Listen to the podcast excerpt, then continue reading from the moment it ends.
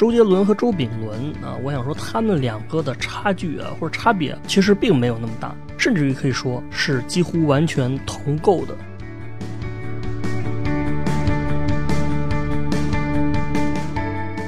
那个年代有音乐手机，啊，有周杰伦，有超级女声，也有路边的鸡蛋灌饼。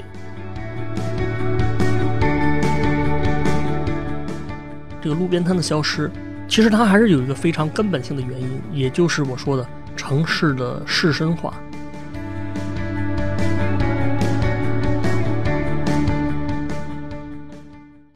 好的，这个听众朋友们，大家好，欢迎收听今天的迷音电波节目啊，我是大家的老朋友范明阳。那我们今天呢，我们来聊一些很有意思的话题啊。这个话题包括了周杰伦啊、鸡蛋灌饼、士绅化以及福特主义。那么这期话题呢，我想先从最近特别火的一个网红开始说起啊。这个网红就是周秉伦。大家知道这个周秉伦呢，他是一个路边摊的，就是卖鸡蛋灌饼的一个摊主啊。他在雄安新区，然后因为他长得很像这个周杰伦啊，然后就火了。然后周秉伦的一个重要特征就是他特别朴实，火了之后呢，也一直在卖灌饼，非常本分吧，非常老实，所以呢，他受到了这个大家广泛的一个好评。那么我其实从二零二零年左右就关注他了，当时他是第一次火，在小范围内火了一把，那段时间他的粉丝呢是达到了十五万左右。然后最近这次呢，算是二次翻红，他的粉丝也是从十五万涨到了这个快一百五十万了，现在是一百三十多万了。我们今天就分析一下这个周炳伦。周秉伦之所以走红呢，这个是有各个层面的原因啊。你这个最简单来讲，你长得像明星，那你本来就容易火。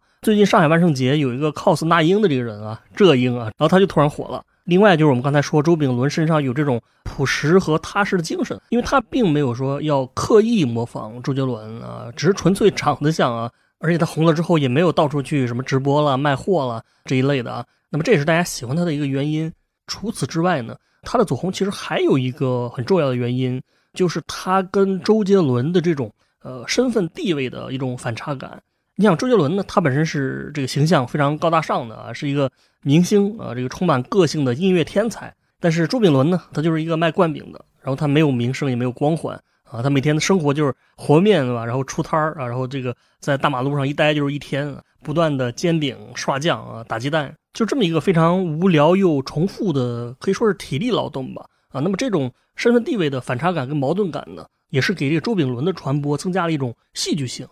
那么这个角度呢，它是一个事实。但是实际上，我们今天想说的是，周杰伦和周秉伦，我想说他们两个的差距啊，或者差别其实并没有那么大，甚至于可以说，周杰伦和周秉伦他们两个是几乎完全同构的。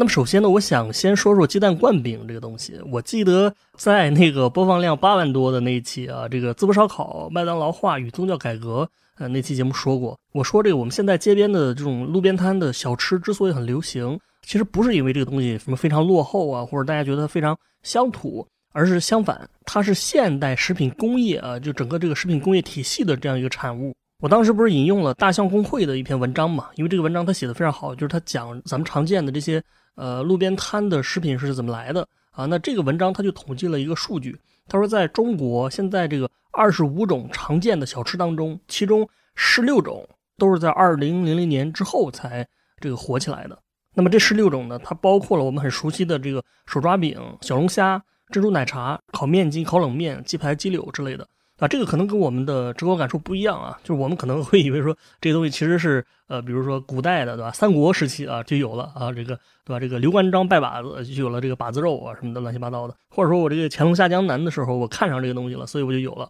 类似的说法。但实际上呢，它并不是啊，这些东西都是在现代化的工业体系之后才出现的。你就拿朱炳伦这个鸡蛋灌饼来说，他给人的形象好像就是大家觉得这是一种非常。手工的这个非常有人情味儿的一种产品，但实际上来说呢，鸡蛋灌饼的各个部分，它也同样是有着非常完善的这个食品供应链的。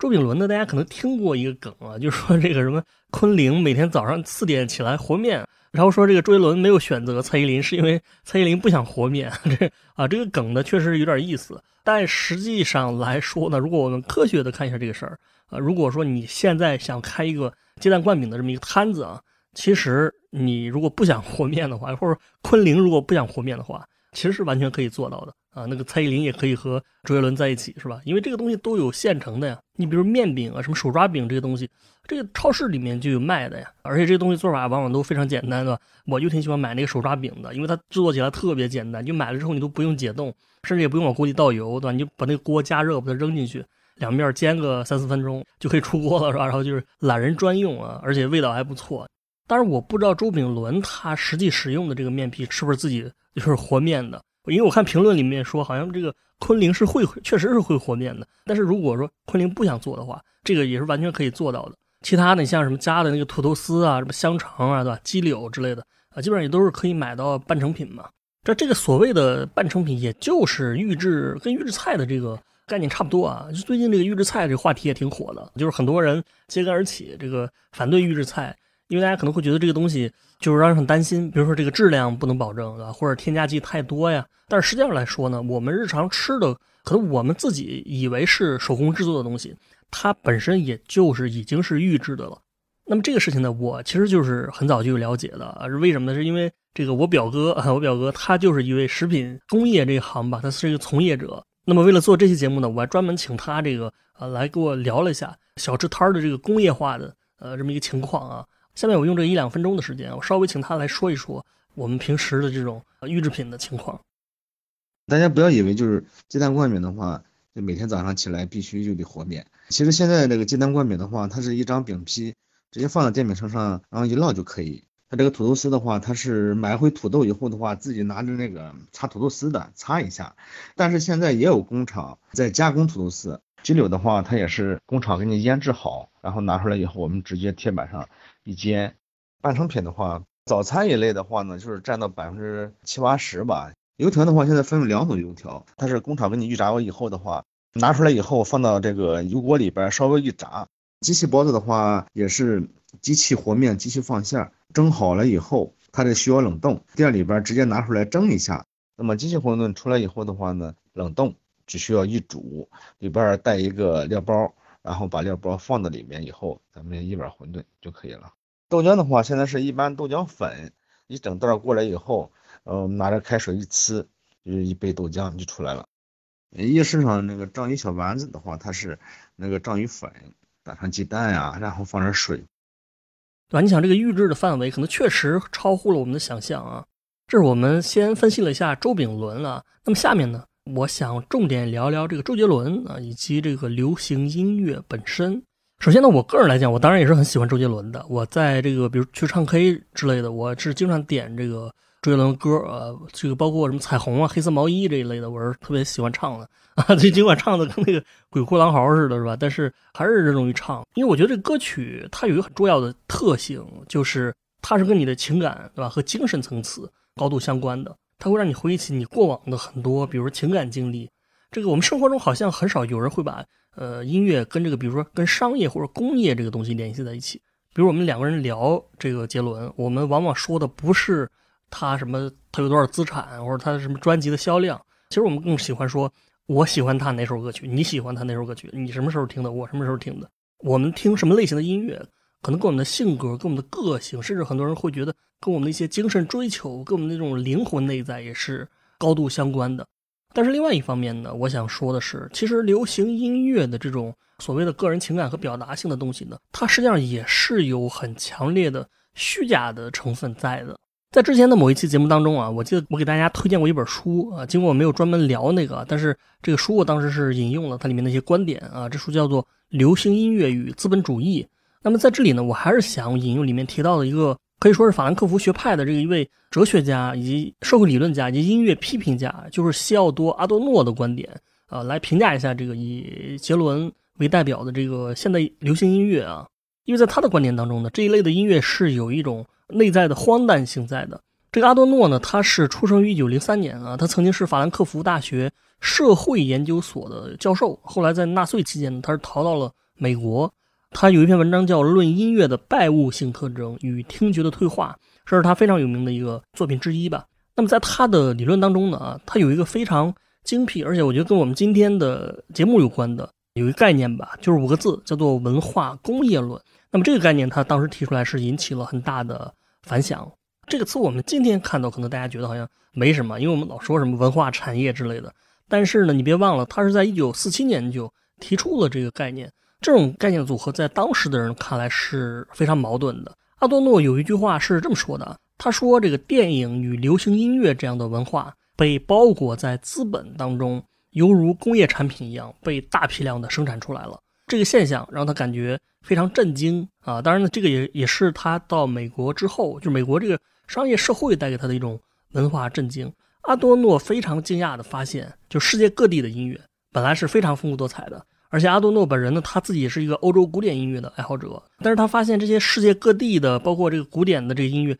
到了美国之后，就往往非常神奇的哈，就是魔法一般的变成了一种标准化的商品。你想啊，这个美国的流行音乐产业一直以来确实是比较发达的。他说，这种所谓的文化产业其实是被资本主义彻底限定了意识形态的产物。当然呢，在他的那个时代啊，流行音乐主要指的还是爵士乐。但是呢，这个意思本身啊，今天看来也仍然是完全不过时的。他说，爵士乐就是标准化模式之下的典型流行音乐。虽然爵士乐它看起来比较多样化，但是其实它在旋律、和声、节拍还有曲式上的结构是非常非常简单的。说白了，爵士乐就是一种模式化的东西，它的各个部分是完全可以拆解开的。那么拆解开之后呢，你甚至可以重新把它们再组合起来，重新排列组合之后，就形成了一首新的音乐。其实它都是一些套路化的东西。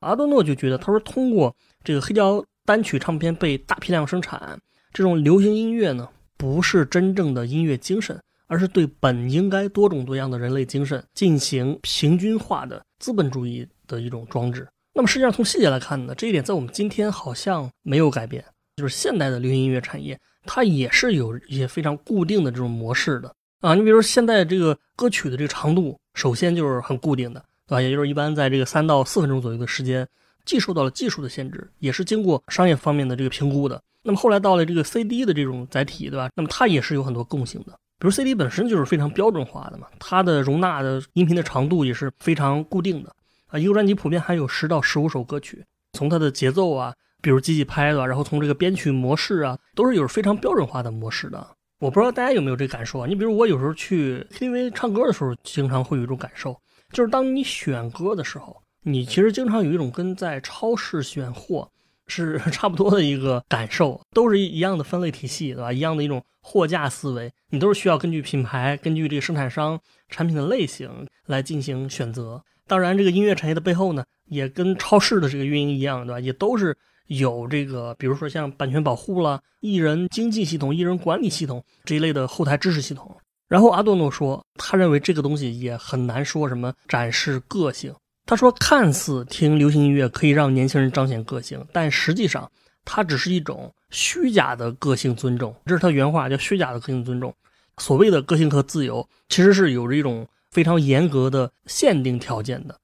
那么我觉得他这个分析还是挺精辟的。其实这个让我想起了前段时间的这个南洋音乐节。那么在阿多诺的这个体系当中呢，你想参加音乐节，对于我们当代的这个文化生活来讲啊，它无疑是非常能彰显自己的个性的。无论是所谓的摇滚乐的反叛精神也好，还是嘻哈的自由精神也好，但是另外一方面呢，这种反叛性也确实还是建立在现代社会的体制能够正常运转的情况之下的。就是我们非常不想表现的跟社会上的所有的其他人一样。其实你分析一下我们当前社会所流行的各种东西，他们的本质其实也就是大家想从这个体系化的社会当中让自己看起来有点不一样啊。无论是我们所热衷于聊的什么 MBTI 的，什么我是 INFJ，你是这个呃 ENTJ，还是我们喜欢的小众乐队啊、小众电影，这个很多时候都被我们津津乐道的说出来。我们不想被整个社会所同化掉，但是一个事实就是，无论你在精神层次多么反叛，当你面对真实的社会中的这个冲突和罪恶的时候，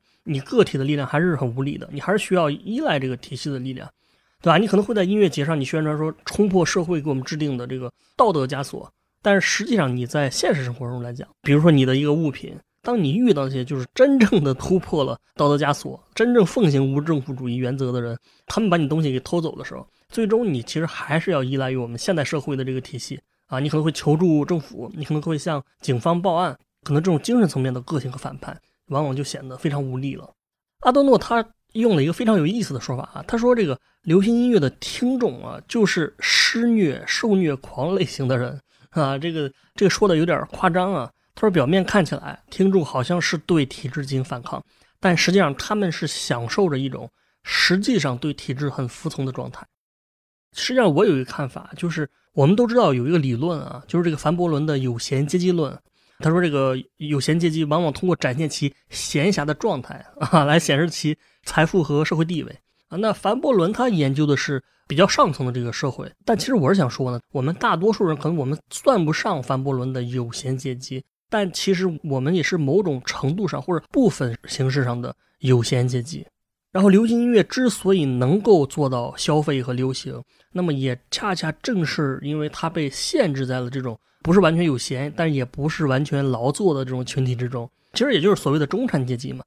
其实你在今天的中国社会，真正能实现八小时工作制的这个生活模式，其实它就是中产阶级一个重要的标准啊。我们这个劳作阶级，我们蓝领阶级，或者我们一个外卖小哥，他可能没法实现这个八小时工作制，实现这个生活状态。需要背后的就一系列的各种条件才能达到吧？你比如你要不加班的话，说明你不需要加班费来进行，比如买房买车这种了。那么能实现这个状态的，对于你的整个家庭条件是有一定要求的，以及你的工作可能是，比如说会在大公司啦、外企了，或者比较有我们自己特色的这种体制内的这个有编制的这么一种状态。但实际上整体来讲呢，你看一下欧美社会的话，我觉得这种八小时工作制还是比中国要普遍一些的。与此对应的就是流行音乐的消费，也往往就是发生在这种八小时工作制模式之下。你有八小时工作，那么你其实还有八小时是属于自己的，可能是娱乐的、个人的这种时间。那么很多时候，我们这个音乐的消费也正是发生在这个时间，在这个休闲时间内呢，消费音乐以及其他文化产品，这本身就是深嵌在这个资本主义体制当中的一个非常内核的东西。所谓的八小时工作制，它也并不是一种说人类与生俱来就有的。真正的推动八小时工作制实现的一个重要标志性的事件吧，其实可能也就是上世纪二十年代，亨利·福特他在自己的这个汽车工厂里面他实现的。福特他是当时采用那种全新的生产体系，这个体系你可以叫它是福特主义。那我们了解的福特主义可能就包含了什么，比如这个流水线生产啊，大批量标准化的产品啊，然后每个人分工合作，这个你听起来非常不陌生。实际上，我们今天的这个我们的这个社会，它仍然是以。这种生产模式为基础吧。那么，在这个工人端，福特主义它的另外一面，我们其实可以用四个词来概括，也就是日薪制、高薪制、八小时制以及周休制。他就给他自己的工厂的工人收入要比社会上平均水平要高两倍。而且他说了一句话，在当时来说可能是无意的，但是我觉得是暗含了一种非常内核性的内在的资本主义的一个规律。他说：“我要让我的。”汽车厂的工人能买得起我们生产的汽车，因为你消费的大多数的产品就是福特制生产出来的。这个著名学者安东尼奥·葛兰西，他曾经极大程度推广了福特主义的这个学术概念。他说，福特主义对二十世纪美国生活方式的形成起到了决定性的作用。直到今天，我们仍然生活在这个这个环里面吧？啊，就是你的工作方式、你的娱乐方式、你所有的生活安排啊，甚至是你的思想观念、你的意识形态。都完全被这种方式给影响了。我们今天所崇尚的一个成熟的人，往往就是适应这个福特主义的体系的。那我们说，如果一个不愿意被圈定在这种固定模式之下的人，我们可能又觉得说，这个人是不是不靠谱啊？这个人是不是不符合社会规范？是是，他是不是反社会的？那么这个基本模式它所囊括的范围，就是既囊括了你在路边吃的周炳伦的这个鸡蛋灌饼，也囊括了你所听的这个周杰伦的流行音乐。那么实际上来讲呢，我们如果从流行音乐的基本定义来说，它本身也就和这种工业化分不开干系。那么在学术的定义里面啊，流行音乐的概念它是这么说的：他说，流行音乐是十九世纪下半叶随着现代工业文明的兴起而发展起来，并于二十世纪逐渐走向繁荣的一种啊。你注意听啊，它有几个关键词：走向繁荣的一种。具有都市性、商业性和大众性特征的音乐文化，这个概念其实它没有强调任何精神啊、艺术啊、情感这种层次，而是主要它讲了它跟工业化联系深刻的一面。那么实际上，我们如果从具体的你考察一下流行音乐的发展历史，它也确实就是在这种资本主义商业非常繁荣的都市里面发展起来的。比如爵士乐的发展，就是美国新奥尔良。新奥尔良其实就是路易斯安那州的首府嘛，应该是当地最大的城市，包括摇滚乐的发源地啊，就是美国田纳西的孟菲斯，这个也是田纳西最大的城市之一。然后从历史上来看，什么纽约啊、芝加哥、洛杉矶这几个商业最发达的城市，也基本上就是以前这个流行音乐发展的中心。而且如果我们从这个角度看一下中国流行音乐的话，你也会发现它非常符合这个规律。那么我们很熟悉的就是从这个改革开放之后的华语流行音乐的发展吧。我们认为这个高峰七八十年代或者八九十年代的这个香港和台湾。那么我们可能没注意到的是，上世纪中国的流行音乐中心也曾经是二三十年代的上海。上海当时是远东第一大都市，世界知名的这个贸易中心啊、金融中心以及工业中心。那么也正是在这个年代，上海在流行音乐方面达到了一个非常高的水平。就是我们现在一说老上海，大家可能会对，比如说你对这个和平饭店，你可能会有个印象，你说好像大家觉得他当时是有非常高水平的这个爵士乐的演出啊。那么这个爵士乐，我们可能觉得哇，这个上海人的这个音乐品味真独特啊。但实际上啊，就是本质上来讲，这个所谓的爵士乐，它并不见得说当时人的审美品味有多么独特，而是恰恰反而证明当时人们的音乐品味比较大众啊。因为说白了，就是当时的这个发展跟美国。啊，在音乐方面是同步的嘛？我刚才说了，在阿多诺那个时代，爵士音乐就是最具有代表性的流行音乐。那么这个也体现在上海的这个发展，就是它比较同步。然后还有另外一个可能我们更熟悉的这个主流的呃流行音乐形式，就是所谓的这个时代曲。我们今天很熟悉的这个《天涯歌女》《四季歌》《夜上海》，这个你你说就能回忆起来。那么这个它不光是影响到了上海本地，在当时来说也影响到了这个港台地区。上海这些著名歌星，像周璇他们、蝴蝶，他们在香港和台湾知名度是非常非常高的。就是今天我们看刘德华、梁朝伟一样，这个上海流行音乐在港台的地位，也正好就相当于八九十年代的时候港台音乐在上海的这个地位。啊，为什么他们能港台能在八九十年代流行音乐发展水平很高呢？这个其实也正是因为在这些年代，他们是处于经济高速发展的一个时期，跟经济高速发展时期是同步的。因为台湾的这个经济发展比大陆要早，所以他对我们就保持了一种优势，而且他后来一直保持这个势能差和时间差，所以他也一直反哺着内地的这个流行音乐的发展。无论是从早期的邓丽君开始，到后来刚才说呃罗大佑、李宗盛，那么到了二零零零年左右的时候，周杰伦出道的时候，周杰伦是在这片可以说流行音乐发展的沃土的生态体系当中，这个涌现出来的一个人物吧，皇冠上的明珠啊。那么实际上，在我开头说的这个大象公会写烤肠的这篇文章里面呢，他也分析了，就是为什么大陆有这么多台湾小吃，比如什么台湾鸡排啊、台湾手抓饼啊、台湾烤肠、台式奶茶之类的，这个是因为台湾特别盛产这种小吃吗？啊，这个好像也不是，因为我们如果看见我们任何地区，它都有自己的小吃。你说这个山东济南没有小吃吗？啊，这是把子肉、烧烤之类的。上海是有好多的，你不是叫什么小龙？啊，生煎馒头也有很多呀。实际上，这个并不是因为台湾在，就是说在饮食这方面有多么发达，而是因为它的经济发展的比较早，那么也因此它的食品工业化的水平也就比较高。在这方面呢，它也确实一直在引领着大陆的食品产业的发展啊。为什么我们今天仍然存在这么多食品巨头，都是台湾品牌或者台湾人过来创立的品牌，包括康师傅，对吧？统一还有旺旺，你像这个都是食品巨头啊。那么他们之所以今天仍然是食品行业的这个巨头，那么这个其实就是跟为什么周杰伦仍然是流行音乐巨头，这个是一个道理。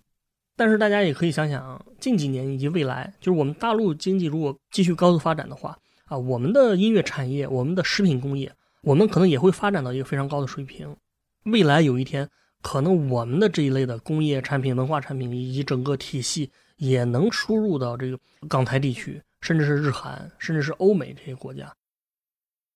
那么最后一部分呢？关于周炳伦，我还是在想聊一聊一个问题。这个问题其实就是一个词，叫做市绅化啊，一个城市的市绅化。那么市绅化呢，也是这两年非常火的一个话题。这个话题呢，我还是要先从这个路边摊的消失开始说起。在我以前的记忆当中呢，我记得这个城市里面是有很多路边摊的，对吧？一到夏天。大街上有很多什么撸串的呀，各种各样的。冬天有卖烤红薯的，包括以前学校的门口总是有各种各样的小吃，这个大家应该都有自己的回忆。但是不知道什么时候呢，这些东西好像就突然消失了。那我印象最深刻，其实就是在二零一六年左右的时候，我记得在这个我读研一的时候啊，就我大学旁边的这个赤峰路上，它有很多小吃摊啊，就各种各样的都有，所谓的这个黑暗料理是吧？但是突然有一天呢，这些东西你就没有了，就找不到了啊。那么实际上它就是被取缔了。当然呢，尽管作为一种补救措施啊，这个就我们学校官方好像后来这个开了一个叫大排档的东西啊，就我其实没怎么去过，但是我看这个公众号一直宣传。那么这个所谓大排档呢，呃，相当于就是说食堂开了这么一个东西来替代大家这个餐饮需求。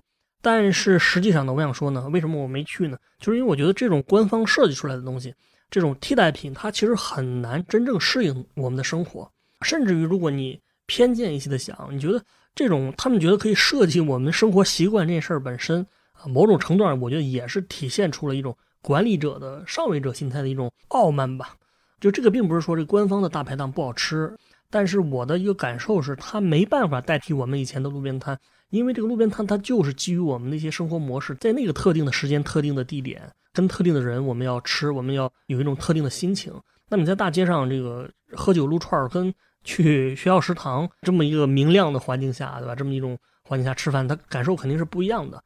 当然，这个路边摊的消失呢，不仅仅是学校附近。其实我印象中，我在上海以前，比如晚上在复兴中路逛街，我记得那边就是经常会有炒饭、炒河粉之类的。但是后来我发现这些也都没有了。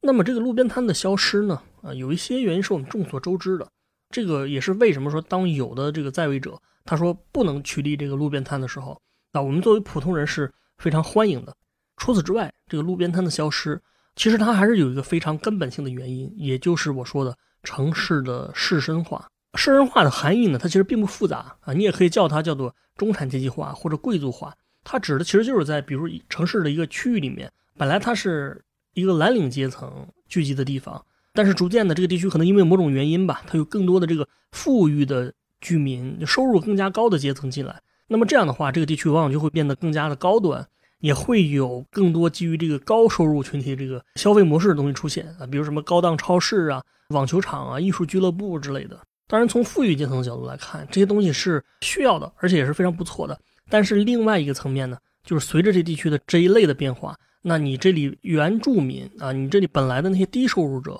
可能就越来越生活不下去了啊，因为首先你的租金就越来越贵啊，物价也越来越贵。可能你平时经常去的那些场所，也逐渐被一些更高端的东西，被一些你平时消费不起的东西所取代了。而且最关键的是，这个地方本来可能是你熟悉的一个区域啊，有人情味儿的一个区域，但逐渐的你会发现，你越来越陌生，越来越被忽视，甚至是被歧视。那么最终呢，这个地方就彻底的转变了它的整个的居住人群啊，原来更大众的群体可能他就直接搬走了。那么这个过程就叫做士绅化。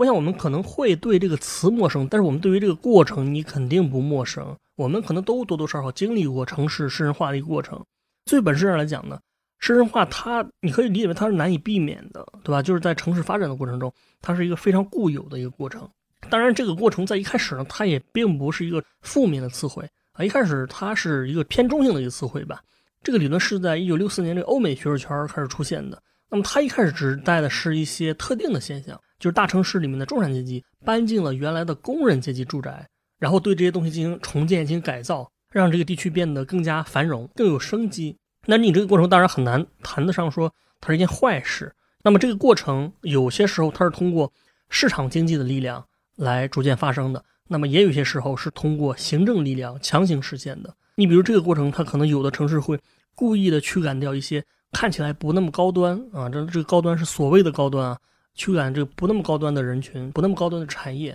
城市的形象更加好看啊。那么这个过程我们也不会陌生。那么路边摊的这个消失啊，实际上也正是诗人化的一部分。就我个人的一个体会来讲，就是无论是我的家乡，我读书的地方，它都经历过这样一种过程。就有一些我们以前可能很熟悉的一些东西，可能就突然就没了。比如你可能以前跟你的室友一起去聚餐的自助火锅店。甚至你可能跟这个老板很熟悉，有时候平时见到可能还会交流两句。那么有一天这个店就没有了，或者说你一开始跟你的男朋友或者跟你的女朋友谈恋爱的时候，你去过的那个奶茶店也逐渐消失了。甚至说你童年的时候跟你父母，你父母经常带你去的一个一个卖场，可能突然有一天就变成了一个更加看起来高大上，但是你不会用到的一个东西。甚至说，这种消失也不只是一家店，而往往是整条街，甚至是附近的类似的店铺都消失了。那么取而代之的呢，可能就是那种新开发的这个看起来非常闪亮的这种楼盘，